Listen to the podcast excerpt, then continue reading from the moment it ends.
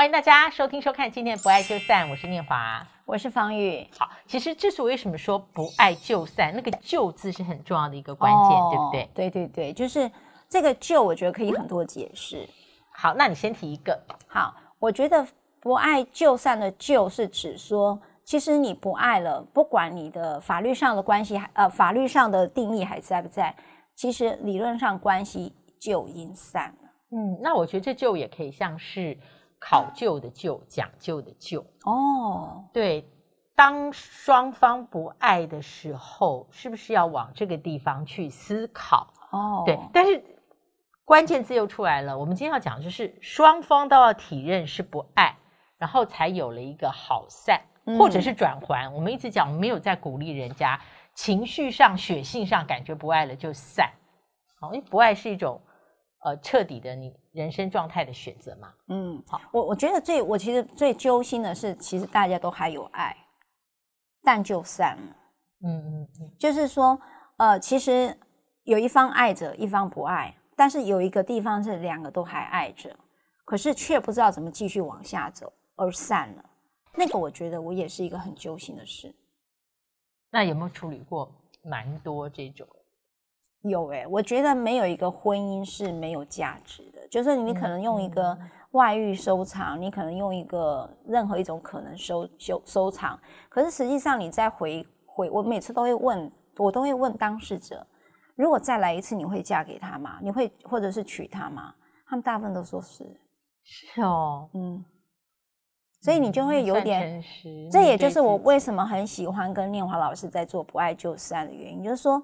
其实好多就叫错过啦，嗯嗯嗯，就是说，其实你只是不知道你爱着，然后怎么继续往下走。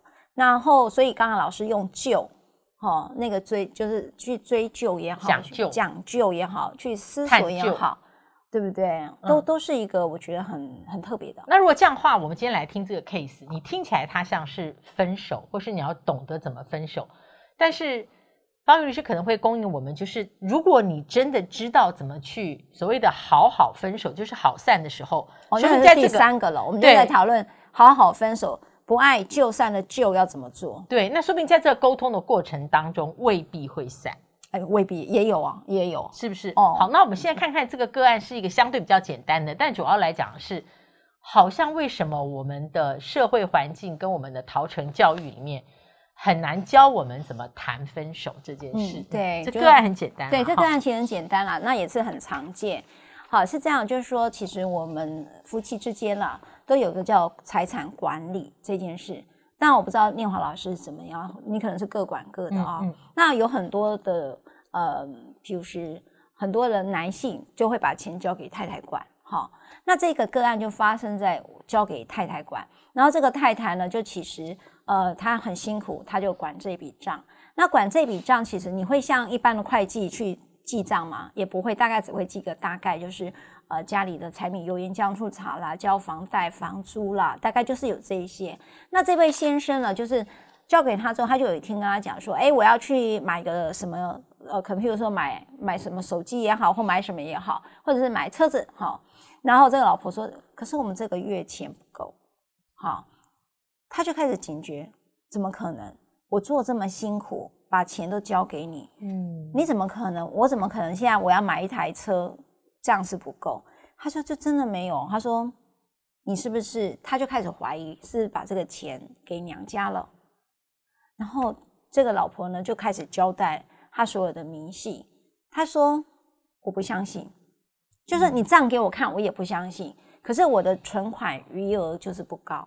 所以在这里头，他们就开始讨论了，脸就是坦坦白讲，就讨论着情绪，大家都上来。嗯、也就是说，你都做你的，你知道你一个月的信用卡多少钱？我要这个账，我要帮你开销，帮你帮你付掉。嗯、然后你知不知道三个孩子的学费要多少？你什么都不知道，然后你开始怀疑我的这个廉洁，嗯，然后觉得我把这个钱就是私房钱啦，好。那这个男人就说：“那你把整个账本给我，以及你交代清楚这个资这个金源到底到哪里去。”那因此就在这边吵吵得不可开交。最后这个男人说：“那我们离婚吧。”嗯，所以谈钱哦，我觉得不是伤感情，它伤牵涉到那个自尊啦。嗯嗯，这个时候我觉得，我跟你讲，这样案件不少，跟钱有关的不少。那这个男性他会觉得，这个女人再怎么解释，他的妻子一定肯定是有私房钱的，所以他就把他的存折呃的那个印鉴章全部都变更了，然后然后就离家，这样很难走下去了，就很难啦，就离家嘛。那所以这段婚姻当然要走到离婚的一个阶段。所以只是说我在看这样的一个案件类型的时候，到底分手该怎么谈？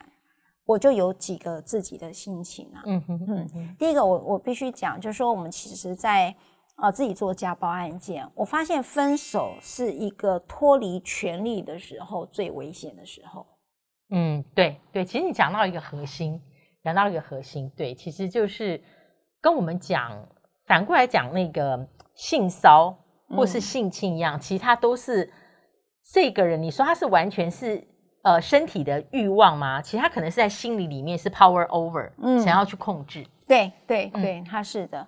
所以呃，这里头的控制有很多啦，哈，包括经济的控制。不管怎么样，我们都在讲人的内在都有个权利欲望，哦、嗯嗯，就是内在的权利。那我的内在权利有多少，大概会表现在外面就有多少。所以，当你的内在权利是被挑战的时候，往往是在分手的时候。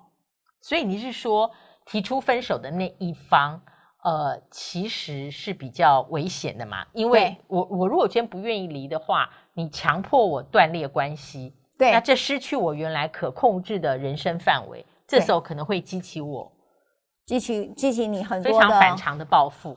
攻击性的行为，嗯、那这种攻击性行为，大家就可以把它思考，就是在现代妇女基金会，其实想社会案件是有啦，都是嘛哈，在零七年就发现很多都百分之六十五全部都发生在分手的时候，嗯、所以我我先跟各位讲哈，分手我刚才举一个这么简单案例，只是要提醒，分手不是如你所想的这么讲清楚就好，讲清楚就好，嗯、没有没有，因为对方不清楚啊，就是你所设定的，因为这样所才要分手。他因为这样，他可能第一个，他可能不承认有这样的情况；第二个，他认为因为这样也不至于分手。好，那我再举一个更极端的案例哦，大家听一下。因为其实我为什么办案子有时候很小心，就是经常都出现在你很奇怪的状态。我有个女性朋女性当事者，她其实只是在可能就是脸书跟大家就是有比较多的往来联络，然后这个男性就只问她。你跟这个男性网友有什么关系？他说没有关系啊，没有什么。你知道这一件事情产生的分居，好，这样也没什么，之前也没有任何发生什么事。嗯、但是我告诉你，这案子的结局是有人，就是我的这个女性朋友是被杀死的啊。好，所以我我要讲就是一个分手可以简单成这样。我刚才讲账这的东西好像就是很日常，可是你坦白讲，跟网友的互动不也很日常吗？所以就回到你刚刚讲的。他发现，在他非控制的范围里面，所以他自己就就失控了，就失控了哈、嗯。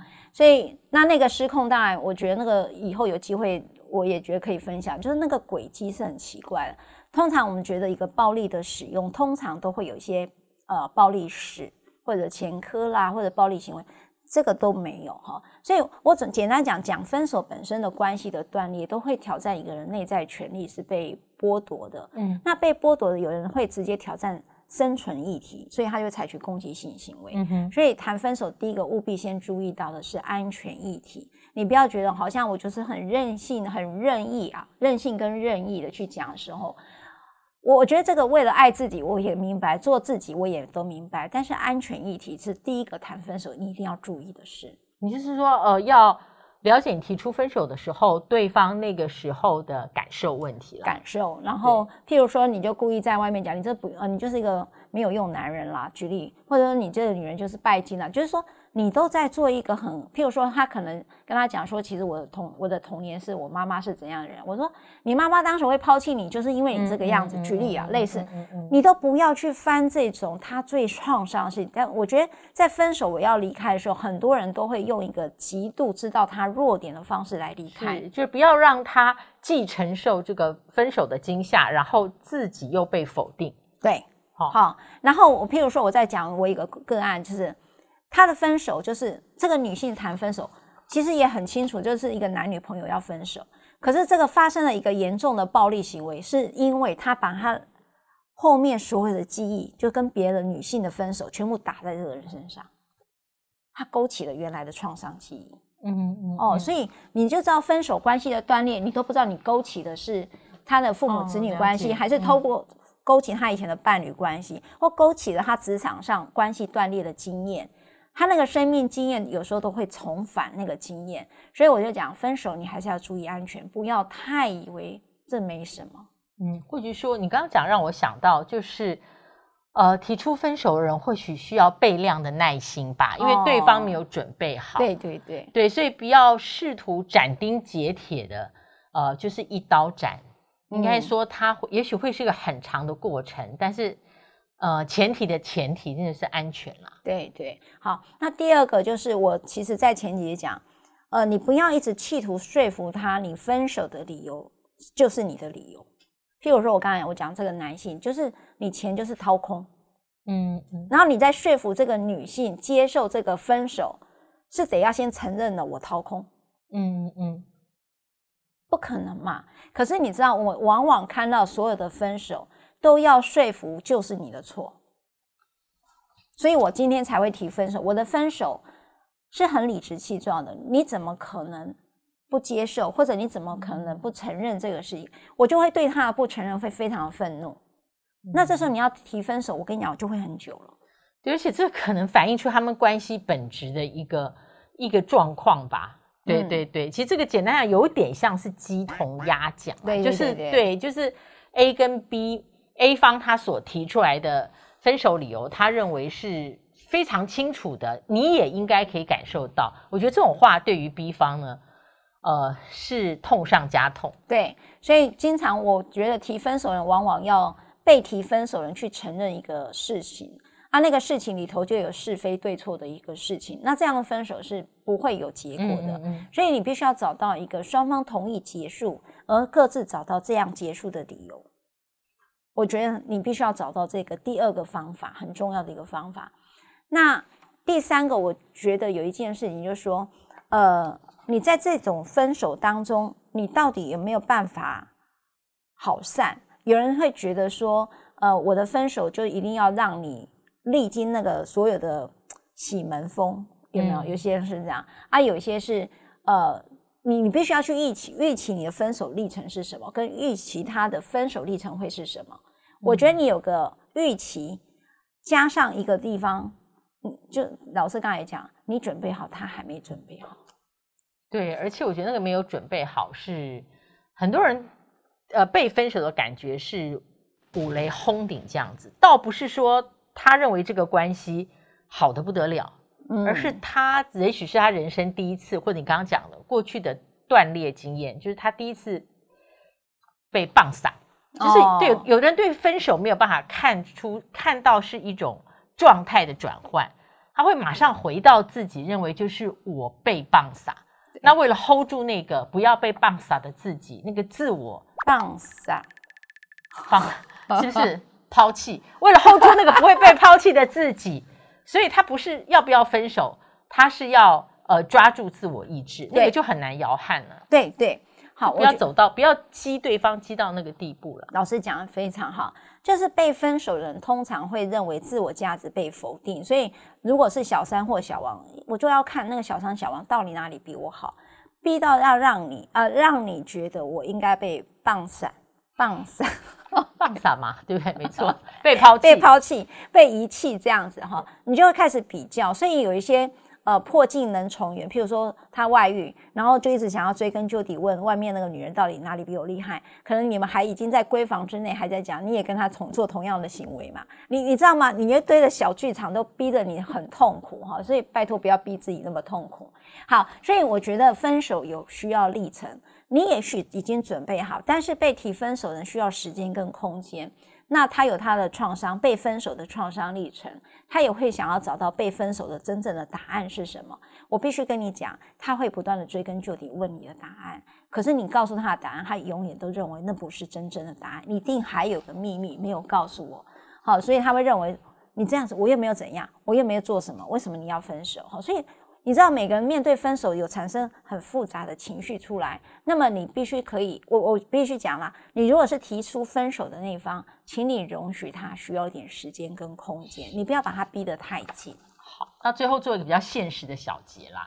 我个人是说，我还是祝福你。我就说我自己有时候觉得这句话可以不用讲，因为对方也不想听。哦，都分手了，那我也不需要你的祝福。那我觉得比较现实的来讲，是我刚刚听到方玉律师跟我们谈了这三种状况，提出这些劝告。呃，我觉得前提不是说要呃 viewers，就是如果你是那个想分手的人，倒不是要你像圣人一样，哦、呃，要对他体谅到什么什么样的地步，而是说至少你要保护你自己，这个分手的过程是。安全的是，嗯，好，那我针针对安全议题，真的是法律需要法律来保障，所以还是跟各位讲，如果遇到分手暴力，到底该怎么办呢？其实家暴法第三条跟六十三条之一，就是你们曾经是配偶，所以你如果是分手的，也包括前配偶、前妻、前夫都算。还有一个同居关系，哈，你曾经是住同居跟不不是曾经同居都可以，或者你没有同居，但是年满十六岁遭受到。这十六岁以上哈，遭受到现有或曾经亲密关系未同居的伴侣关系，如果有精神、肢体暴力、跟踪骚扰行为，都可以申请保护令。那这个为什么未同十六岁以上哈？是因为。呃，当时我们在做刚才讲现代妇女基金会恐怖情人的一个研究指出，哈，是呃，通常这种分手暴力都十六岁以上居多，所以家暴法里面特别限缩的这个十六岁以上，是因为这个原因的。那保护令到底有哪一些哈？我还是跟各位讲，你可以禁止他侵害侵害令啊，譬如说他不断打骚扰电话、无声的电话等等，就禁止侵害令；还有交付物品令、禁止跟踪骚扰令，以及所谓的子女侵权、暂时的侵权、迁出令会。灭交往令以及远离令、支付抚养费令，还有呢，支付你因此受伤的医疗费用或其他的损害令，以及加害人处遇令，就是让他去接受一些治疗哈，无论是酒瘾啦，或者是一些呃药物滥用啦哈，还有一些可能辅导，他可能对于性别认知的问题，所以要做辅呃辅导，这叫加害人处遇令，还有支付律师令哈，就是说，譬如说你可能因此花了三万块或五万块。那这个律师费由加害者来支付，以及呢，你的户籍、学籍或者是你的那个资产所得，国税局的资料也不能够再查阅，或者是其他的一个秘密。好，这个是大概保护令可以保护你的方法。那么供呃这个有需要的朋友来做参考。好，也希望呃收听收看的朋友们可以在留言的地方，如果你愿意分享自己觉得呃有经验价值的分手过程或经验，也欢迎你。别忘了按赞、分享、开启小铃铛。不，谢谢。我们下期再会，拜拜。